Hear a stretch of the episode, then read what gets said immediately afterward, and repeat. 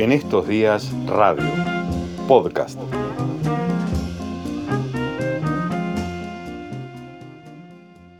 Claudio, ustedes saben, es periodista, es economista, es un amigo ya desde hace bastante tiempo este, y, y nos acompaña en distintos proyectos, emprendimientos, porque nos explica algunas cuestiones de la economía que se nos escapan, que nos superan. Eh, y, yo hoy hablaba, Claudio, como, como eje del programa, de la, de la manipulación, ¿no? De la manipulación en redes sociales, por ejemplo, de la manipulación en la justicia, y en un rato vamos a charlar con el ex juez Carlos Rosansky, la manipulación de la justicia. Eh, pero hay una manipulación en la economía que, que, para mí es muy clara, tal vez como en otros ámbitos no, no lo son, que tiene que ver con el dólar, con esta idea de que el dólar nos maneja la vida, que puede haber algo de cierto, pero puede haber algo también de creación colectiva sostenida en realidad por, por los intereses de quienes quieren que estemos así, dependiendo de estas cuestiones. Y el dólar ha sido noticia en los últimos días. ¿Cómo, lo ves? ¿Qué es lo que hay que saber en relación a esto? Sí, eh, quienes me escuchan hablar a veces sobre estos temas sabrán que yo hago una aclaración media, media reiterativa, que es que siempre que hacemos análisis económico, eh, hablar en términos de manipulación o en términos de la existencia de, operadores buenos y malos, este, o de alguna fuerza oscura que hay por detrás, nos nubla un poco el entendimiento. En, economía lo que hay es lógica del comportamiento de los actores y reglas. Entonces, lo que tenemos es... Eh, y además también te pasa que cuando sos economista siempre te preguntan, che, ¿qué va a pasar con el dólar? ¿Viste? Entonces. Compro vendo. Claro, compro o vendo, ¿qué decís? Eh, y entonces alguien puede llegar a pensar, la gente está como, como obsesionada con el dólar, hay, hay una fijación con eso, y en realidad no. En realidad el problema es mucho, es mucho más simple. Hay, hay dos problemas estructurales de la economía argentina que están muy correlacionados y que tienen que ver, uno lo hemos hablado bastante en, en, nuestra etapa anterior, cuando, cuando, cuando padecíamos al, al, felino en la economía argentina. Este, estaría bueno comparar lo que decíamos en aquel momento con lo que pasó y a ver si teníamos razón o no. Eh, y, y, y mm, que, que, es el tema este de la restricción externa, ¿no? de que la economía tiene pocos dólares. La economía se queda sin dólares. Cuando la economía argentina crece, partiendo de una situación más o menos superavitaria, las, las este, exportaciones empiezan a crecer mucho más rápido, eh, eh, más despacio, las, las importaciones crecen mucho más rápido que las exportaciones, y en un momento la economía se queda sin dólares. Pero hay otro problema muy asociado con eso, que es que nosotros no necesitamos dólares solamente para las operaciones de comercio exterior, sino que también necesitamos dólares para ahorrar. ¿Por qué necesitamos dólares para ahorrar? Por el segundo problema estructural grave que tiene que resolver la economía argentina, que es que el peso dejó de ser reserva de valor. ¿no? Entonces, no hay ninguna maldad en vos, por eso no hay, no hay nada de conspirativo en vos, en vos, este, eh, Santiago, si vos querés comprar dólares. ¿Por qué? Porque ¿por qué vos o yo o una empresa o cualquiera que tiene un excedente económico quiere comprar dólares? Porque no quiere perder dinero. No porque quiere especular. Los especuladores existen, pero existen en todo el mundo. Existen en economías donde el dólar no es un problema y también existe la especulación y también existe el capital financiero.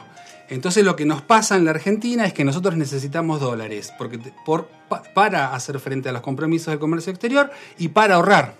Esto en realidad es una cosa que podríamos hablarlo con tiempo. Esto empezó a partir de la dictadura militar en el 76. Hasta las operaciones de, de compra-venta de viviendas se hacen se hacen con dólares, entonces tenemos una necesidad muy grande de dólares y no siempre producimos esos dólares de la manera, de la, manera, de la velocidad a la que lo, requerimos. Entonces, eh, normalmente lo que sucede es que la economía entra en, eh, después de un periodo largo de crecimiento, entra en este problema al que hacíamos referencia de la restricción externa, eh, después de un periodo largo de crecimiento. ¿Por qué? Porque las exportaciones crecieron más despacio que las importaciones, no, nos quedamos sin divisas. Pero en este momento estamos en una situación, si querés, paradójica. ¿Por qué? Porque no estamos en restricción externa.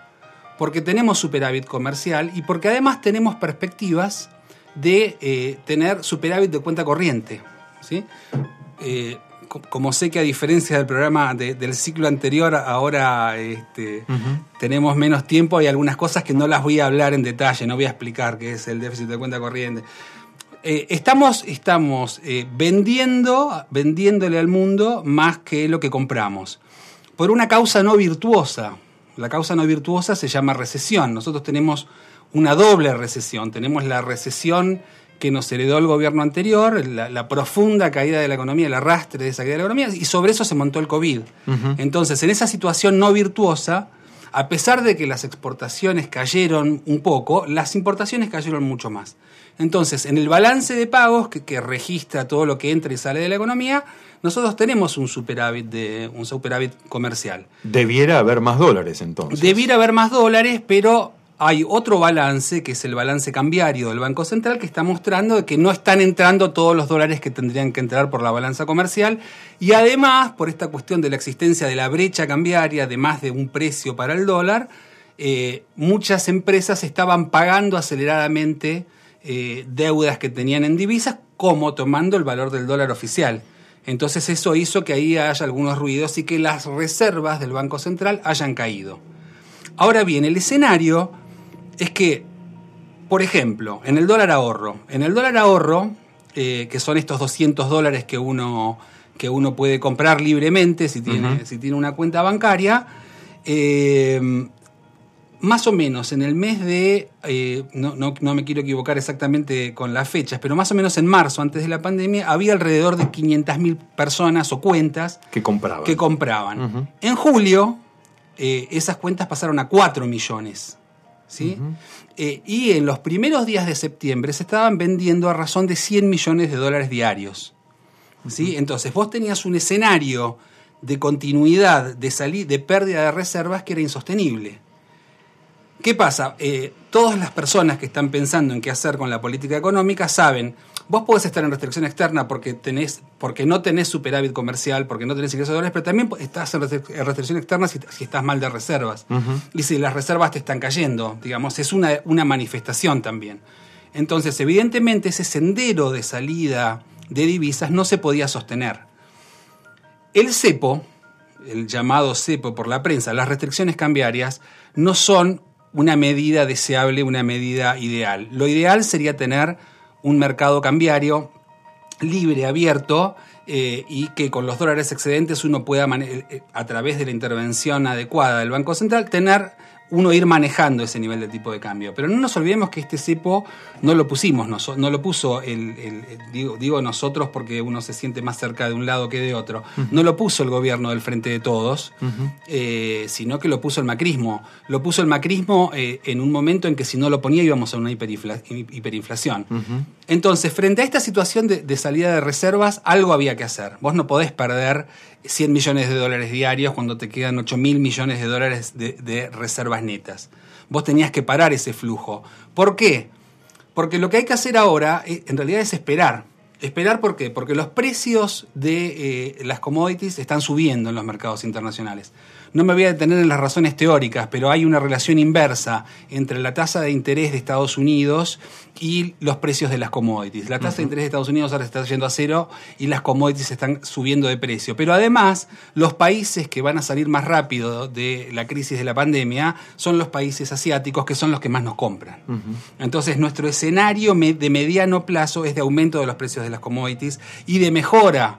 Eh, y además, a partir de los arreglos de deuda, del, arreglo de deuda con los acreedores privados, por un lado, y del que vamos a tener con el FMI, nosotros no vamos a tener que hacer pagos hasta el año 2024. Entonces no vamos a tener muchas obligaciones respecto de dólares y nos van a entrar más dólares. lo que tenemos que resolver es la coyuntura. En la coyuntura todas las soluciones son malas. Tenemos soluciones eh, mejores, este, o sea, menos peores y peores. de las que se hablaron en su momento fueron de tres. Las digo más o menos rápidamente porque sé que, el tiempo no, es lo que nos sobra. Una era, Una, una, claro, una era prohibir la venta de los, de los 200 dólares, cortarla de una. La otra era pasar de un desdoblamiento cambiario de facto, como el que tenemos ahora, a uno de iure, a uno legal. ¿Qué quiere decir eso? Que el, mercado que hoy le llamamos blue sea legal. Eh, y la tercera era devaluar todas esas, esas, eh, esas opciones tienen fuertes contraindicaciones. Vamos a empezar por las menos feas. Eh, prohibir completamente el, mercado cambiario es, dar un paso en el sentido contrario, eh, la venta de los 200 dólares, quise decir, perdón, me confundí. La venta de los 200 dólares es dar un paso hacia atrás en lo que se quiere hacer, que es eh, avanzar más adelante en una liberación y unificación del mercado cambiario y además desabasteceríamos el mercado paralelo bastante parcialmente Primero no se podía sostener que uno se gane 6 mil pesos sin hacer nada comprando 200 dólares en el, este, en el oficial y vendiéndolo en el paralelo, porque le estábamos diciendo a todo el mundo, anda a hacerlo. El que no lo hace es porque no le interesan los 6 mil pesos y tiene mucha más plata y no tiene tiempo, o se tiene mucha más plata, organiza con todos los amigos y no se gana 6 mil, se gana 30 mil sin hacer nada. Entonces ese incentivo estaba mal. con, con una brecha cambiaria tan grande, eh, era evidente que estábamos incentivando que cada vez se compren más dólares al oficial. Pero prohibir eso sería desabastecer absolutamente el mercado paralelo. Entonces se, dispararía todavía más la brecha. Ahí tenés un problema. Después, eh, el desdoblamiento cambiario, eh, oficializar el, que existan dos tipos de cambio. Eso genera esto, esto la verdad que es bastante largo de contarlo, pero genera, siempre que vos le pones dos precios distintos a una misma mercancía, tenés muchos incentivos para comprarla barata y venderla cara, de la misma manera que lo explicábamos recién con, el, con los 200 dólares. Entonces, ¿qué va a pasar? Los importadores van a tratar de sobrefacturar las, las importaciones para disponer de más dólares que después los pueden liquidar a un precio mucho más alto. Y viceversa, los exportadores van a tratar de subfacturar para el resto de los dólares, meterlos por el mercado, el mercado financiero eh, a un precio mucho más alto. Es una distorsión muy grande que estarías eh, provocando y además si tuvieses que intervenir en ese mercado financiero tendrías que intervenir con dólares, que es lo que no tenés. Y la tercera devaluación, que parece muy sencilla, que es la que todos te venden, que se es la que se aplicó siempre en la economía argentina, es decir, devaluemos, ¿no? Devaluar es un desastre macroeconómico. Es un desastre macroeconómico ¿por qué?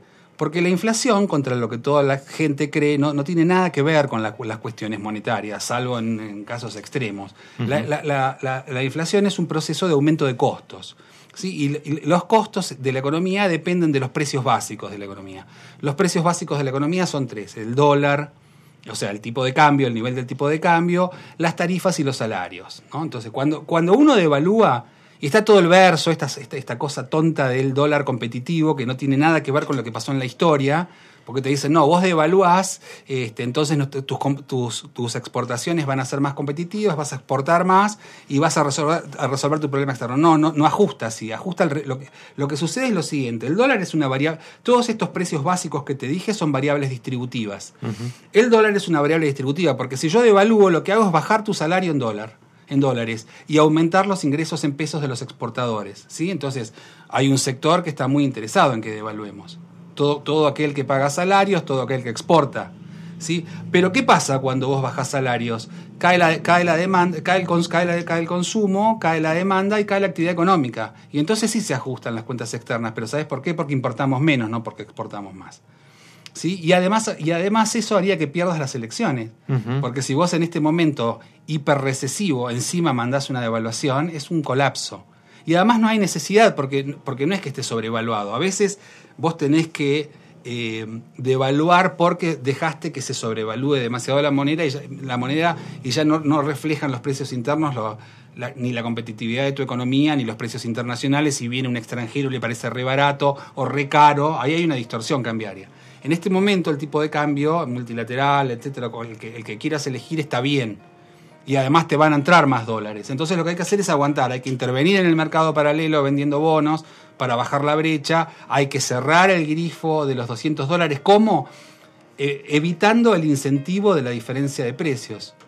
Es decir, que salga más caro comprar para que, lo, que la ganancia del que vende en negro sea menor. Exactamente, para que se lo vuelvas a, vender a 500.000 personas y mientras la, la economía se va a ir arreglando. Entonces, las opciones, las tres que tenías eran todas malas eran todas malas, elegiste la menos peor. Y, te puedo asegurar que no vengo acá a hacer una defensa de... Este, es el, menos, el menos malo de los puentes. El menos malo. Hay, veces en economía que este, vos no elegís la mejor opción, elegís la menos peor. Este es un escenario en el cual, dadas las circunstancias, estás eligiendo la opción menos peor. Y esa es este, la, la medida que se tomó. Yo escribí el día que se decidieron estas medidas que escribí en Twitter, ¿viste? No, nada, no es que escribí una- un, un sesudo Un artículo, un paper. Escribí en Twitter que siempre que hay decisiones cambiarias hay un coro de, creo que escribí un coro de Naboletis, así, que, que te, te dice, uy, se va toda la miércoles esto. Yo dije, no, paren, no funciona así. Es probable que veamos inmediatamente este, una ampliación de la brecha, pero después se va, se va a empezar a acercar. Bueno, es lo que pasó, ¿eh? Mm. Ya hoy el paralelo está más barato que ayer. Entonces, no quiere decir que no tengamos una ampliación de la brecha a lo mejor en los próximos días, pero la tendencia va a ser esa. Y en la medida en que el gobierno empieza a intervenir en los mercados, eh, comillas, legales como el dólar bolsa, el contado con liquidación, que son mercados de bonos, vendiendo bonos en dólares, que eso significa vender dólares futuros, va a ir bajando la brecha. Y en la medida que vaya bajando la brecha, van a ir cayendo las expectativas de devaluación. Todo a la espera Todo de a la esta- espera. que este mediano plazo que contabas recién empiece a mejorar la situación estructural del país. digamos. Exactamente. Habrás notado que hice un esfuerzo para contar todo esto sin hablar de números. Ni uno. Y por eso te lo agradecemos. Bien, muy bien. Gracias, Claudio. ¿eh? Un placer, Santiago. Claudio Escaleta va a estar con nosotros con su columna económica aquí en estos días. En estos días radio. El contexto es la noticia.